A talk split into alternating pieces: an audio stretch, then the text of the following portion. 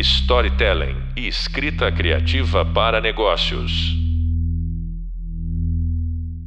Oi, pessoal! Estamos aqui inaugurando os podcasts da matéria Marcas Narrativas de Posicionamento. Quem vos fala é Irene Knott e tenho aqui comigo uma pessoa especial que eu admiro muito, a Marina Esmurad, que tem um currículo invejável. Ela foi vice-presidente de marketing da Unilever, da Kimberly Clark, da Brasil Quirim e hoje trabalha como consultora de branding. Além disso, é professora de branding na pós-graduação de moda da FAP. Bem-vinda, Inês, tudo bem? Tudo, Irene, e você? Tudo, tudo ótimo. O assunto que a gente vai conversar é sobre o impacto dos conceitos de branding dentro da empresa, não só no departamento de marketing, né? Ou seja, os conceitos que são coisas intangíveis, digamos, como é que eles impactam a vida, o dia a dia cotidiano.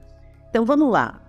Inês, branding é algo relativamente recente. Né? Muitas empresas ainda nem entendem bem o significado.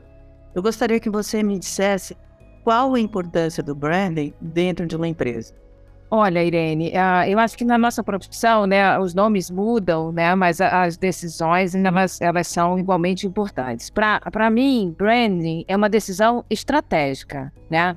Um, uma coisa que acontece muito nas empresas é delegar o papel do branding para o departamento de marketing somente.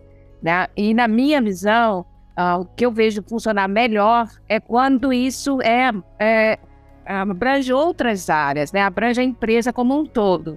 Porque é uma estratégia, ele tem que fazer parte da estratégia de negócio.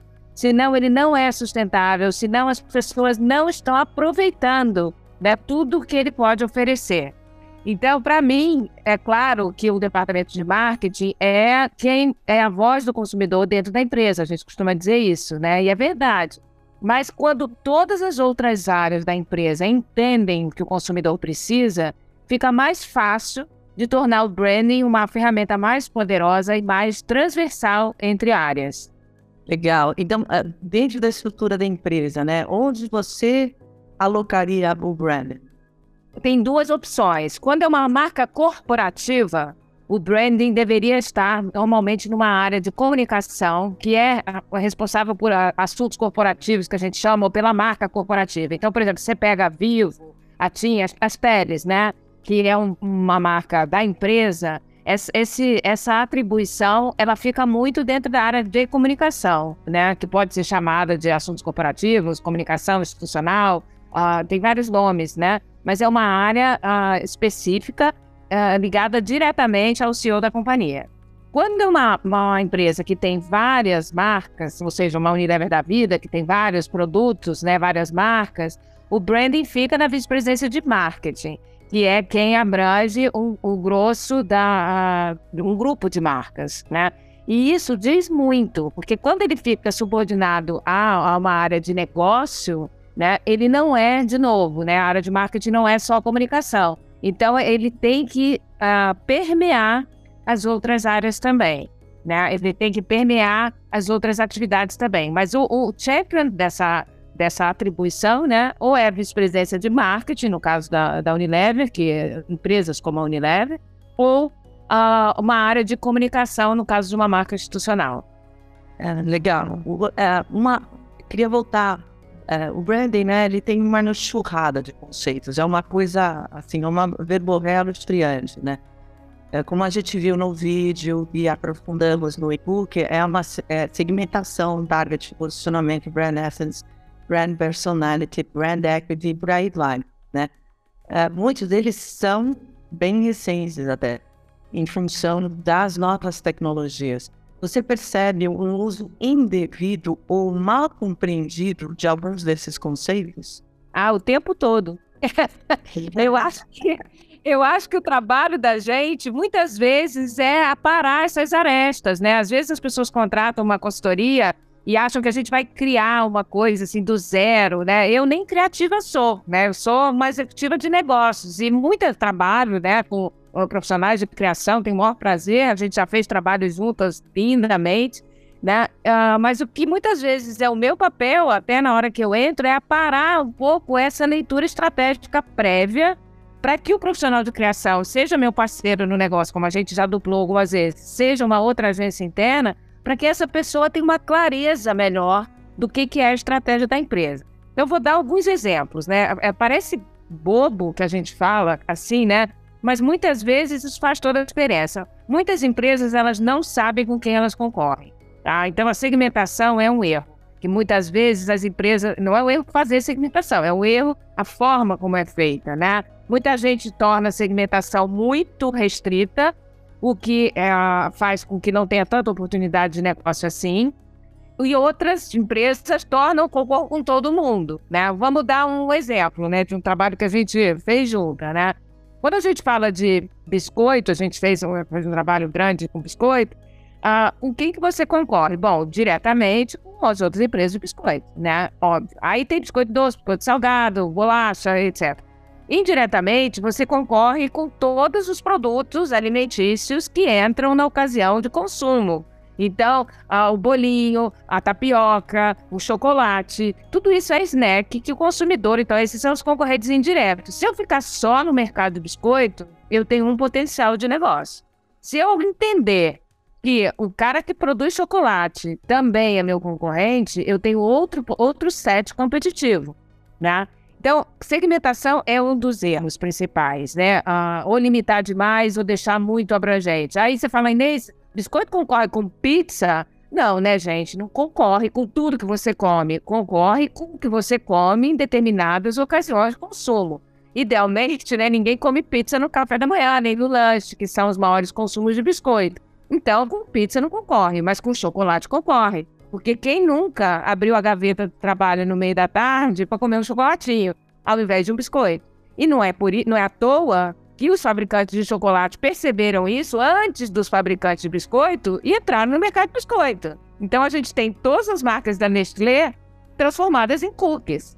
Né? Porque eles perceberam isso antes da Balduco perceber que pode lançar o chocolate amanhecer se quiser. Né? Ah, então, segmentação é uma, é uma discussão. Depois, a outra discussão é o target, né? Porque a gente, muita gente, é muito mais comum do que a gente imagina, as pessoas acharem, é, tomarem por si o target, né? Então, o target são as pessoas que eu conheço, né? Que consomem o meu produto. Ou são as pessoas que estão dentro da minha loja. Gente, tem duas coisas. Primeiro, uma coisa é o target que eu tenho hoje, e outra coisa é o target que eu quero atingir, e é um target futuro. Uma coisa é o target demográfico, que é importante. Tem muita gente deixando de lado o target demográfico. Não é para deixar de lado o target demográfico, que é a idade, é estado civil, lugar onde a pessoa mora e tudo. As pessoas estão deixando isso de lado e pegando só o comportamental, que são as atitudes e valores. As atitudes e valores são muito importantes. No passado, ninguém dava bola para isso. Agora, com as redes sociais, as pessoas estão dando peso para isso, o que é legal. Mas não esqueça que onde a pessoa mora e onde a pessoa, o estágio de vida que ela está, também influencia. E isso não é errado. A gente muda ao longo da vida. Né? A gente muda de prioridade, a gente muda de desejo, a gente muda e a gente é influenciada pelo lugar onde a gente vive. Por exemplo, eu transito muito entre Rio e São Paulo, né? A gente vê muita diferença, né? Entre o hábito do carioca e o hábito do paulista, e tá tudo bem, né? Então a gente tem que olhar o target em todas essas dimensões e não numa só, né? Isso para dar dois exemplos. Se a gente continuar aqui nos outros conceitos, a gente vai conseguir achar outras, outras nuances, né? Vamos dizer assim. Mas a, a gente costuma dizer que o exercício de branding é um exercício de bom senso. Mas é um exercício de bom senso, um exercício de humildade. Por que de humildade? Você tem que parar de falar eu e começar a falar eles, eles ou elas, os consumidores com os quais você quer atingir. Então tem que sair da nossa bolha, tem que sair da nossa bolha e olhar o mundo, aquele mercado, com os olhos do seu consumidor. Né? A, a melhor forma de fazer isso é a gente entrar numa pesquisa de mercado, né? Ah, mesmo tem dinheiro para fazer pesquisa. Tudo bem. Uh, coleta algumas pessoas e tenta imaginar o que elas pensariam, né? Vai para o ponto de venda onde seu produto é vendido e conversa com esses consumidores que estão lá comprando. Conversa com os consumidores do seu concorrente também. E ouve, ouve sem filtro, observa o que eles estão fazendo. E, e aí você vai aprender muito, né? Mas tem que aprender com humildade. Mas eu, eu queria pular para a próxima pergunta, se você uh, concordar, porque uh, brand personality também tem, tem problema, brand equity também tem problema, posicionamento também tem problema, né? Eu imagino que no material que vocês uh, recebam, vocês têm um pouco essa, essa distinção. Eu citei segmentação e target, mas em cada um desses tópicos é isso, né? É o posicionamento, é o insight do consumidor. Não é o insight que a gente acha, né? Não é o insight do produto, não é o insight do business. Esse exercício ele começa com o consumidor e depois a entrega é o do, do business, né? Então as primeiras etapas desse uh, desse trabalho de, de, de, vamos dizer assim, de classificação desses conceitos, ela começa de fora para dentro. Ela começa com o que o consumidor faz, o que ele pensa, e depois, só a partir do benefício e do reason why, é que é a voz da empresa falando. Até então, é a voz do consumidor falando. Essa é uma distinção que eu acho que ajuda, de maneira geral, a entender possíveis erros e possíveis uh, uh, mau uso desses termos, né? Só para deixar uma, uma dica assim mais concreta. É, inclusive, até aproveitando e resgatando uma coisa que eu acho super importante, que a gente conversa bastante sobre, é até o mau uso da própria, do próprio conceito que é branding. Queria que você também falasse sobre isso, que eu, eu coloco isso no e-book e no, na videoaula. É, eu acho que assim, primeiro, branding, ele é no gerúndio e não é à toa, né? Porque assim, você faz o exercício de branding e depois você tem que aplicar na prática e ir revisitando ele o tempo todo, né? Então isso as pessoas acham que eu fiz um trabalho de branding e agora posso ir para praia, né? Posso relaxar que alguém vai cuidar disso. Não. Alguém tem que ser uh, o dono desse negócio no sentido de garantir que aquilo que foi feito está sendo executado na prática, independente de quem esteja no comando daquela área ou daquela função. Agora, o erro mais comum que a gente observa, que a gente fala muito, é o branding de, de dentro para fora, né? Então, o que, que acontece? As empresas querem fazer um exercício de posicionamento, tem um budget limitado, e aí elas fazem um workshop, né? Elas fazem um workshop, junta as mentes mais brilhantes daquela empresa, e dali sai o branding, dali sai o posicionamento, dali sai toda a estratégia de comunicação. Ora bola, gente, uh, não é errado fazer um workshop. O errado é você fazer um workshop e levar em consideração só a opinião das pessoas que trabalham na empresa. Então, não é, a gente já viu personificação de consumidor sendo feito no workshop sem nenhum input do consumidor. Né? Então, assim, você não tem, se você não tiver verba para fazer, para comprar uma pesquisa sua, para a sua empresa, né, moldada, que é o ideal, usa, existem muitos dados que estão disponíveis na internet gratuitamente pesquisas gratuitamente, estou dizendo, né? Existem muitos dados sobre economia, sobre perfil do consumidor, o que aconteceu com esse consumidor depois da pandemia, né? Que você pode eh, levar para dentro da sua empresa e ajudar, então, a, as pessoas a, a visualizarem esse consumidor, né? Visualizarem esse target. De novo, eu não estou falando qualquer dado, estou falando dados de institutos conhecidos, de levantamentos uh, abrangentes, né? Mas existe isso também de forma gratuita, né?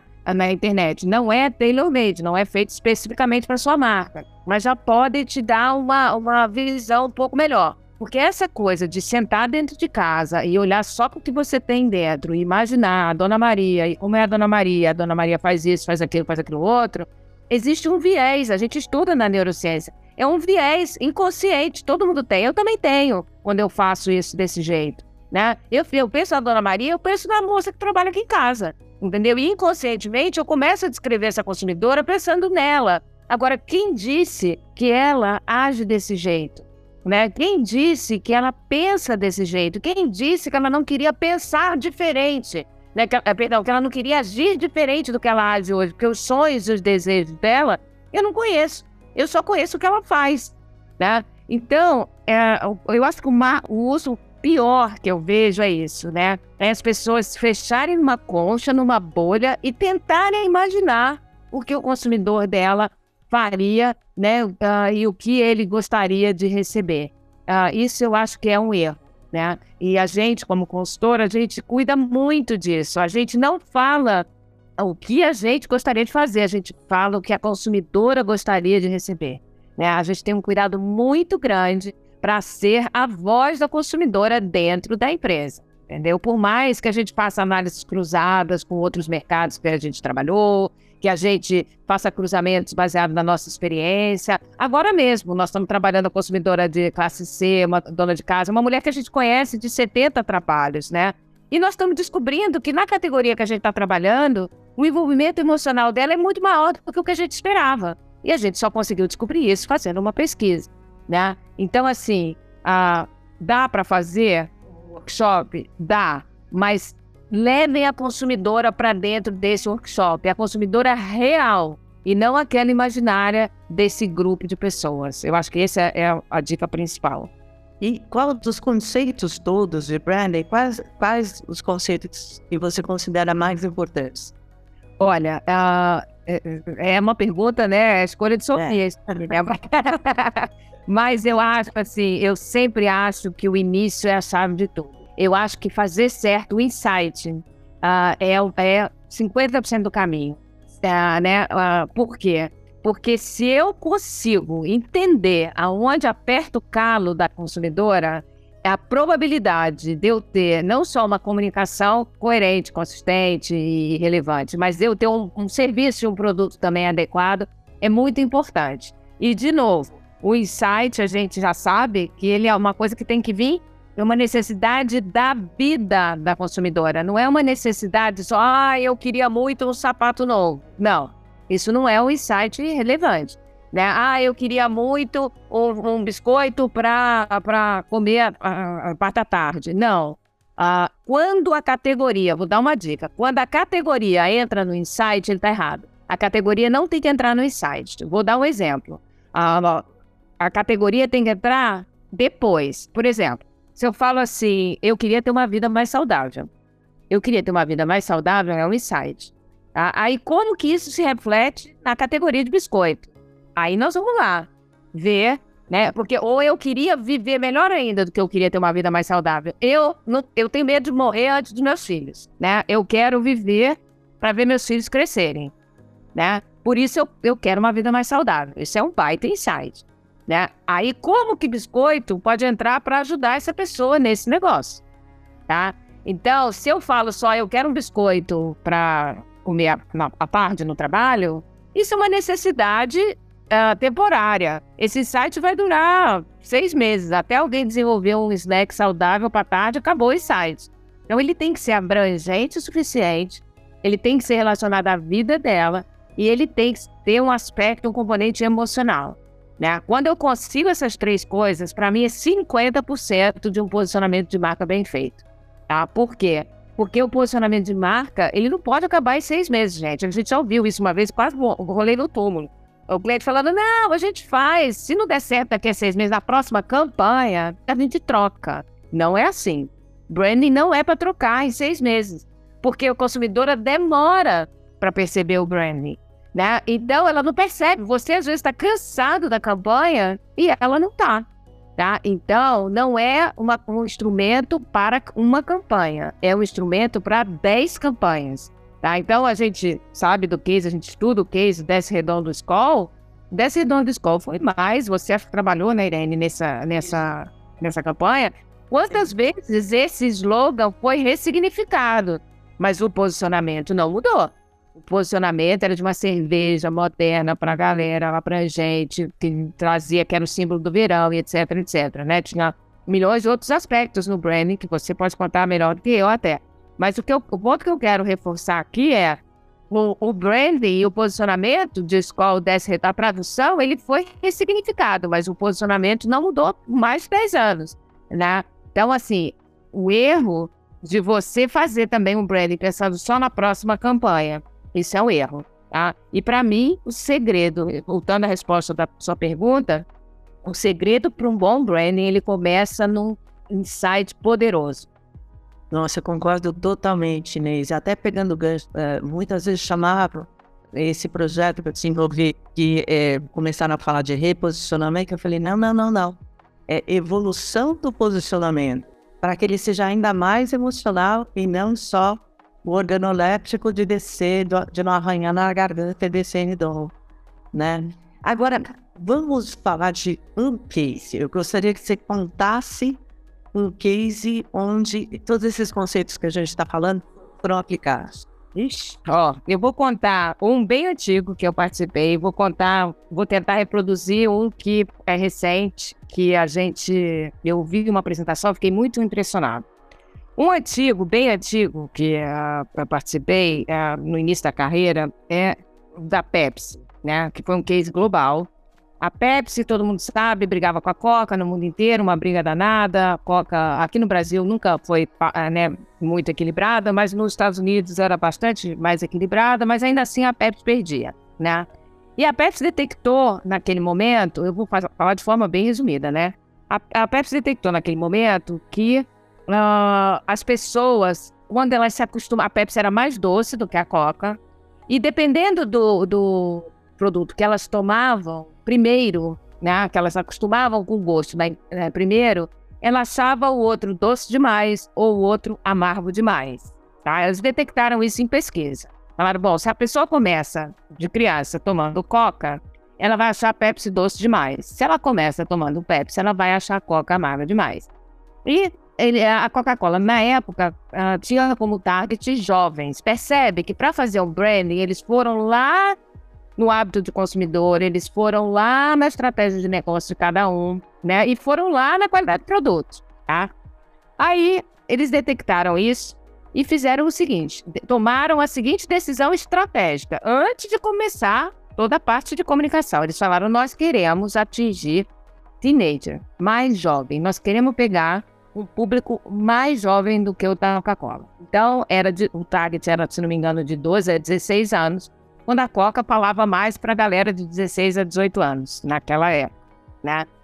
E aí eles foram lá e, e lançaram a estratégia que eles chamavam, depois a campanha que foi, foi para a rua, era o Pepsi's Music, né? Eles detectaram que música, isso tudo, gente, parece muito óbvio depois que tá feito, né? Mas na hora de fazer, é uma, um monte de escolhas que eles foram tomando, percebe? Eles é, tiveram a escolha do target, de um target diferente da Coca, eles tiveram a escolha de uma plataforma de música que não se utilizava muito naquele momento para nenhum refrigerante. E eles lançaram, pegaram todo o investimento publicitário e lançaram numa plataforma que chamava Pepsi's Music, né? Coordenado com isso, eles fizeram aquele desafio, né, que ficou conhecido no mundo, é um case histórico do desafio das colas, né, que era um blind test, onde as pessoas provavam as duas e elas não percebiam. O consumidor de coca provava as duas, a Coca-Cola, né? Provava as duas uh, colas, né? De olhos vendados e não conseguia escolher a diferença, não conseguia identificar a diferença. Então, com isso, eles na Pepsi Music, na campanha, eles traziam os novos consumidores, né? Quem não, não tinha ainda uh, ingressado no mercado, e com o desafio eles, eles questionavam os consumidores de coca que, na verdade, eles estavam escolhendo, eles eram tão fiéis a uma coisa que nem eles sabiam a diferença. Né? Então, o conjunto dessas coisas uh, fez uma diferença muito grande. Né? Depois, eles tiveram uma sorte, porque também tem uma sorte né, do lançamento da, da New Coke, que foi meio fiasco, né?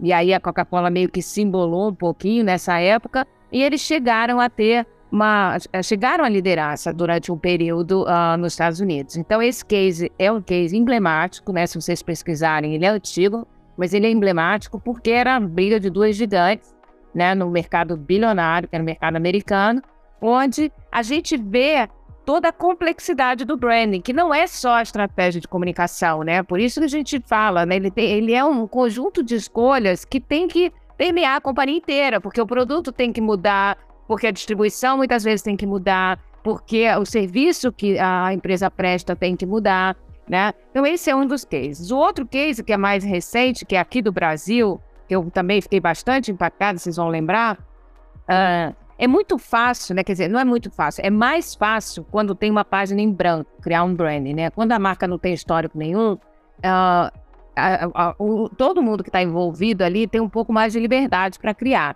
Mas quando é uma marca antiga, né, e uma marca bastante é, tradicional, vamos dizer assim, é mais difícil a gente fazer essa mudança, né? Então, uh, existiu agora há dois anos, se não me engano, né, uh, no BBB, quando a Avon comprou o patrocínio do BBB, né? Então, o que, que aconteceu? A Avon, uma marca muito tradicional, sendo desafiada por Natura, por quem diz Perenice, por uh, é, Boticário, né, com uma comunicação super ousada, a Avon tinha que se reposicionar. E eles fizeram um trabalho muito interessante quando eles, eles entram com um trabalho de comunicação diferenciado, quando eles falam, uh, olha de novo, né? Se vocês lembram isso no BBB, né? Uh, era Avon, olha de novo, né? Que era uma coisa uh, muito interessante, que era como fosse um convite para o consumidor dar uma nova chance para amar, né? Junto com isso, fizeram uma exposição de marca brilhante e fizeram uma coisa que a gente fala muito hoje em dia no branding, que é o ativismo de marca, né? Ou seja, eles foram. Uh, foi aquele BBB que deu milhões de problemas com a Carol Conká, que deu milhões né, de questões sobre uh, diversidade, sobre assédio. E eles o tempo todo se posicionaram de maneira brilhante, a meu ponto de vista. Né? Uh, não, se, não se eximiram de se posicionar, mas com delicadeza, com relevância, né? E convidando o consumidor a discutir todos esses temas, né? Então, esses são os dois cases, um bastante antigo, outro da Avon. Existem milhões de outros. Existe o case do Burger King, que é lindo de morrer, né? Que é um case de consistência de comunicação maravilhosamente bem executado, né? Quando eles fazem a campanha do voto em branco, aquilo é lindo. Mas aquilo é lindo também porque tem a ver com a linguagem do Burger King, gente. Não é. O McDonald's não poderia ter feito aquele comercial, né? Então, o comercial é lindamente, é criativo, é bacanérrimo mas toda a estrutura, né, a ousadia, o tom de voz do Burger King, tudo isso uh, faz sentido naquela campanha, né? E a consistência de comunicação deles que também é maravilhosa. Eu acho que são esses os três assim que me vêm mais fortemente à cabeça. Uh, pegando que você falou de Burger King, né? Se a gente tem acompanha a comunicação e principalmente o posicionamento do Burger King, é uma coisa que vem desde final do século passado, principalmente começo desse século, eles sempre batem em cima, ou seja, essa, essa briga que eles têm com o McDonald's, que eles ganharam uma relevância absurda com essa postura muito mais é, rebelde, é, é, bem, bem jovem mesmo, e sempre cutucando né, o McDonald's de maneira inteligente, Uh, até eu lembro quando eles lançaram a tagline nova do Have It Your Way, que era justamente uma contraproposta contra os combos do McDonald's. E você podia pedir o combo 1, combo 2, combo 3. Né? Você não podia pedir mais queijo, sem sal, sem cebola, ou seja... Uh, e um, uma das coisas que o McDonald's, o Burger King fez, foi justamente a agência que ganhou essa concorrência ela entrou e falou: se você mudar um pouco, olha só, mudar a cozinha, a distribuição da cozinha, você vai conseguir criar um diferencial de negócio em relação ao McDonald's, seu arqui-inimigo. É, eu, acho, eu, eu, acho que isso, Irene, é uma coisa assim, é, você tocou num ponto que é importante, que é, existe uma série de escolhas, né? Quando eu decido falar desse jeito com o consumidor, quando eu decido brigar com o combo do McDonald's, existe uma decisão estratégica. E não é só uma decisão de comunicação. É também, mas é uma decisão de negócio, porque eu não sei qual é a margem dos combos do McDonald's, eu não sei qual é a eficiência operacional dos combos do McDonald's. Mas isso tem que ser levado em conta quando o Burger King toma essa decisão, entendeu? Por isso que a gente volta no início da nossa conversa dizendo que o branding ele é capitaneado por uma área, mas ele impacta todas as áreas da empresa, né? Quando ele é profundo e quando ele é do jeito que a gente gosta, né? Quando ele é, é poderoso a ponto de mudar a estratégia de outras áreas da empresa, né? Aí ele é sustentável, aí ele é forte, né? Ah, por quê? porque ele vira uma estratégia de negócio, né? Eu decido que o meu negócio não é como. Eu decido que o meu negócio é ser ousado. Eu decido um tom de voz irrelevante. Então, tudo que eu fizer vai ter aquele tipo de abordagem, né? Tudo eu não posso depois, porque hoje a gente vê algumas empresas meio que acomodando, sabe? Aconchambrando, assim. Eu faço um pouquinho disso, mas também faço um pouquinho daquilo. Quando a gente vê isso, é porque essa decisão não está transversal entre, entre as áreas da empresa. Essa decisão foi tomada só por um departamento, normalmente o departamento de marketing, Eu já liderei várias equipes de marketing, eu sei como é difícil, entendeu? Mas, gente, não dá. O, o vice-presidente de finanças, ele tem que acreditar na estratégia de branding. O vice-presidente de vendas, ele tem que acreditar na estratégia de branding. O vice-presidente de operações, ele tem que acreditar na estratégia de branding. Senão, sabe o que vai acontecer? O cara, você vai falar, olha, precisa ter 10 sabores desse biscoito. Na primeira redução de custo que ele tiver, ele vai tirar 5. Porque ele não entende a importância de ter 10 sabores. Entendeu? Ah, o, o vice-presidente de, de, comercial, se ele não tá para e passo, se ele não comprou, se ele não acredita na estratégia, o cliente dele vai pedir para tirar aquele produto da conta, ele vai tirar. Entendeu? Porque ele não vai brigar por um produto que vende 10% só do volume. Então eles têm que entender, eles têm que comprar, eles têm que ser parte do negócio de branding. Por outro lado, o marketing também tem que entender as, a, o que significa pedir essas coisas para a fábrica, o que significa pedir essas coisas para a área de vendas. Entendeu? A gente precisa entender. Porque a, os nossos parceiros de comunicação, consultoria como a gente é, a, a agência de publicidade, todo mundo vai ajudar, claro, mas eu não posso delegar esta responsabilidade para estas pessoas. Isso, eles têm que ser parte de um time coeso. Eles têm que também entender do negócio, para entender o que, que significa o que está sendo dito na campanha em termos financeiros da empresa.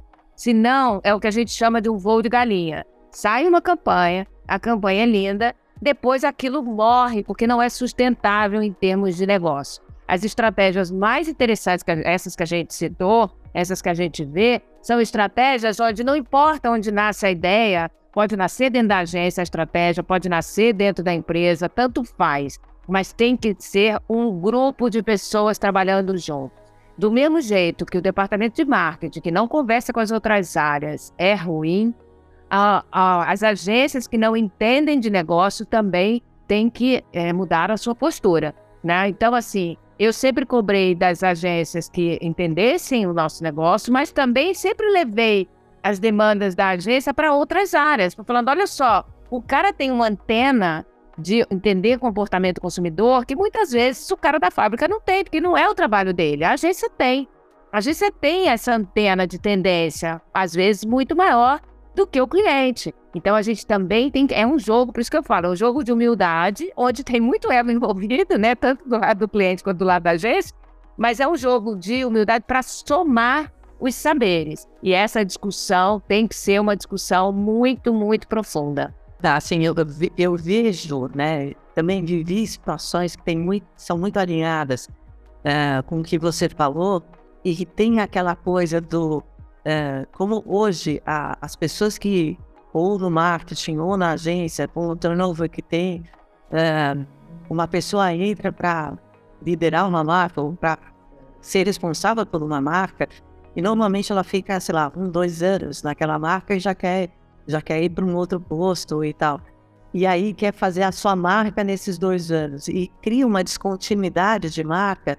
Então, a, a, tem uma coisa também estrutural que ajuda com que essa consistência que a gente preza acabe com essas, essas constantes mudanças que, que acontecem, né? Como você falou, de repente, não só uma questão de união interna, que eu acho que é fundamental, como você apontou, mas também é essa rotatividade de cadeiras que a, a, acaba afetando a construção de marca, né? Mas, é, mas Irene, olha, eu, eu acho que tem razão, a gente vive isso na prática, né? Mas eu vou ser um pouco, é, é, vamos dizer assim, dura, né, com essa questão, porque eu vivo isso também, a gente sabe, a gente conversa muito sobre isso. Mas eu acho que é uma questão de ética, sabe? É uma questão de ética profissional. Porque não importa, uh, quando a gente entra numa. A gente já trabalhou com marcas de mais de 40 anos. A marca vai viver depois que você morrer, gente, pelo amor de Deus. Né? Então, assim, não dá para chegar e fingir que nada aconteceu antes de você, né? Não dá para chegar. Isso aí é uma questão, é, para mim, da, da, das minhas equipes e das agências. Eu acho que tem uma questão de ética, de respeito entre o histórico da marca, que é a primeira coisa que a gente avalia, né? Quando a gente começa a trabalhar com ela. Isso tem que acontecer, tanto do lado do marketing quanto do lado da, das agências, né? Você quer propor alguma coisa nova? Tudo bem, mas primeiro me conta por que, que você não quer ficar com o que já tem? Por que, que não dá para melhorar o que já tem? Você falou uh, há pouco do do. Você teve a chance de fazer o reposicionamento de escola num briefing errado que veio do cliente, né? E você falou: não, isso não é um reposicionamento, isso é uma evolução do posicionamento. Isso, para mim, além de competência, mostra sua ética profissional, entendeu? E eu acho que isso a gente tem que cobrar de todo mundo envolvido nesse processo. Ah, perfeito. E quais as dicas que você daria para alguém que está querendo trabalhar com branding? Opa, eu acho que tem três. É, primeiro é o seguinte: é, tem que gostar de, do consumidor, né? Esse negócio de ah, a mulher não sabe o que fala, ah, não quero ouvir, ah, não gosto. Não, você tem que gostar de escutar, você tem que ter humildade de escutar. Dois, tem que gostar de um trabalho de construção de marca. Não é um post na internet que vai mudar a percepção da sua marca. Não é uma única campanha. Tem que gostar de construir, né? E três, eu acho que uh, os detalhes uh, fazem a diferença. Então a gente fica, às vezes, discutindo horas uma palavra. Por quê? Porque depois que aquela palavra está colocada ali, ela tem que ser suficiente para expressar o que você quer dizer, né? Então eu acho que se você não tem essas três características, não tem problema. Vai trabalhar em outra área relacionada, né? Vai trabalhar em ativação de marca, por exemplo. Tem gente que gosta de eventos, gosta da coisa mais imediatista, não tem problema nenhum. Você vai contribuir com o branding, mas você não vai ser o capitão do branding. Porque para ser o capitão do branding, para mim tem que ter essas três, uh, essas três características muito fortes. Legal. Olha, foi ótimo falar com você, Inês. Eu gostaria de agradecer assim imensamente a sua participação aqui no nosso primeiro papo sobre marcas narrativas de posicionamento, quando a gente falou sobre a importância dos conceitos de branding na construção das marcas. Lembrem que existe um vasto conteúdo sobre isso no e-book e a explicação na videoaula. E no próximo podcast, vamos conversar com um especialista em neuromarketing, que vai trazer informações super interessantes sobre essa nova área relacionada ao branding. Storytelling e escrita criativa para negócios.